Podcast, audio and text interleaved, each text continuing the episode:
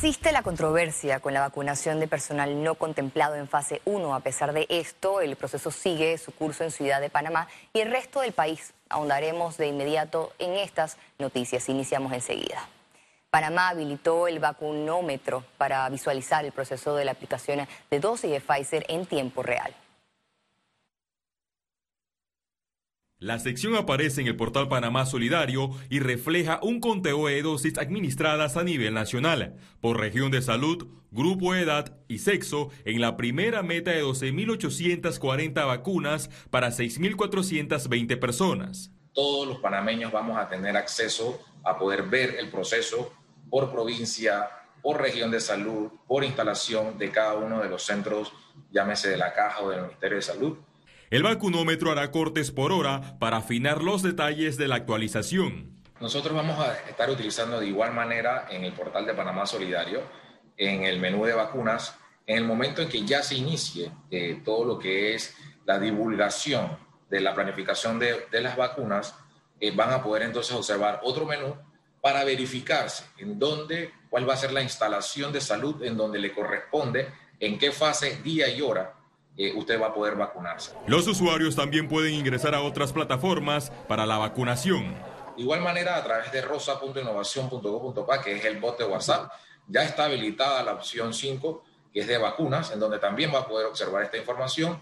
Y de igual manera, en los portales de panamadigital.go.pa a través de Twitter, el consultor del Consorcio de Vacunas contra la COVID-19, Eduardo Ortega Barría, reveló que 18 personas en Panamá y 9 en Bocas del Toro rechazaron las dosis y que dos presentaron reacciones adversas.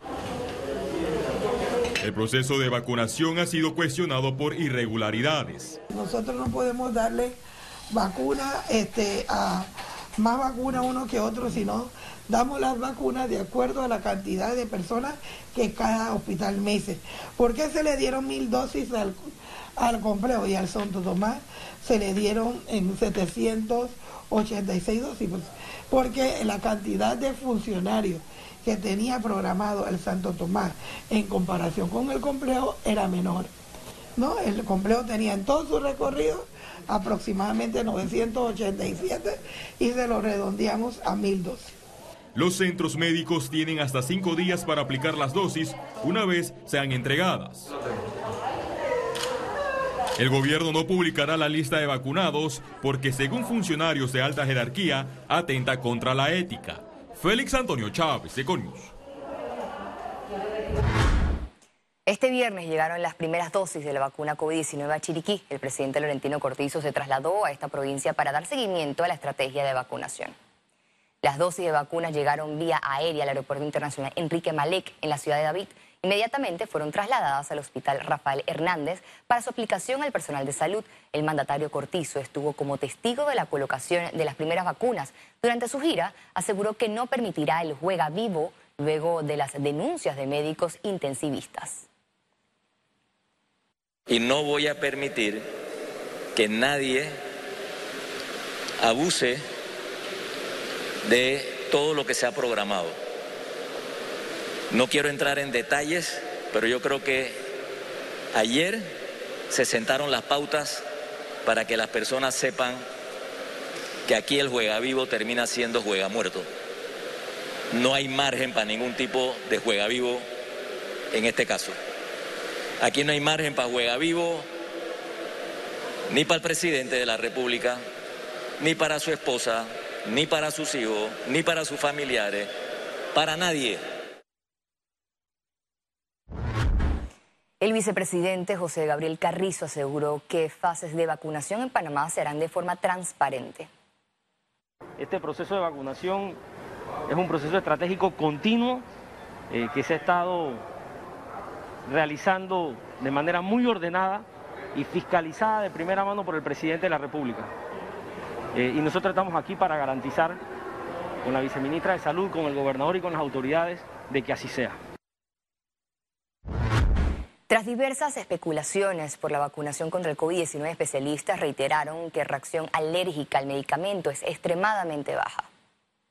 Usted va a tener una reacción grave o anafiláctica, una reacción alérgica grave por la vacuna, 10 a 11 personas por un millón de dosis Dicho de otra manera, una reacción por cada 100.000 dosis. Eso es extremadamente bajo, la posibilidad de que usted haga una reacción.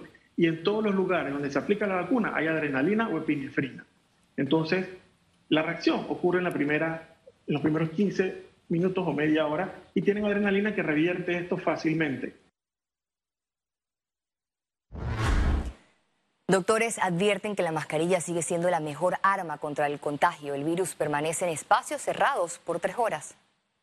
Los aerosoles también salen al mismo tiempo, salen las dos. Las grandes caen. Las chiquitas, los aerosoles, se van en el aire. Y es lo que les explicaba, que en lugares cerrados se quedan suspendidos incluso hasta tres horas en el aire. Entonces, si viene alguien atrás y respira ese aire, y no tiene mascarilla, les va a entrar directamente.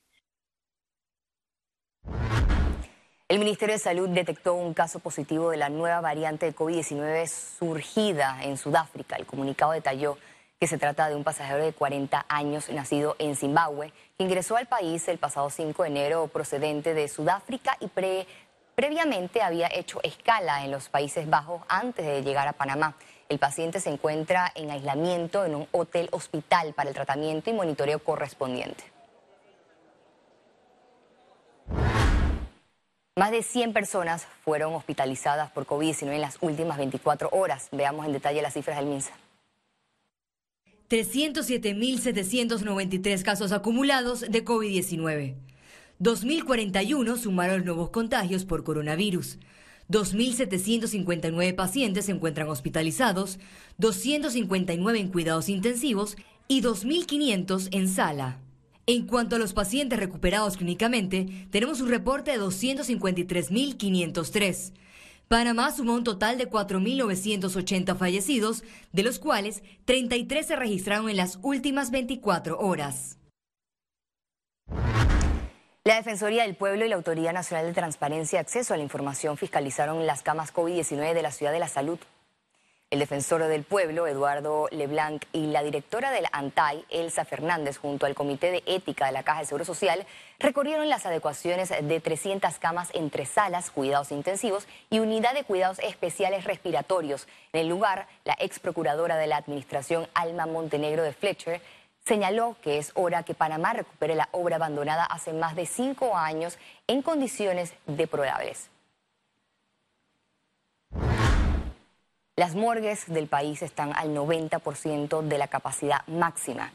El director del Instituto de Medicina Legal y Ciencia Forense, José Vicente Pachar, en una reunión con directivos de la Asamblea Nacional, reveló que la institución necesita más presupuesto luego del recorte que recibió por 2 millones de dólares para la actual vigencia fiscal. Además pidió al órgano ejecutivo la construcción urgente de una nueva morgue judicial en los terrenos de la Ciudad de la Salud.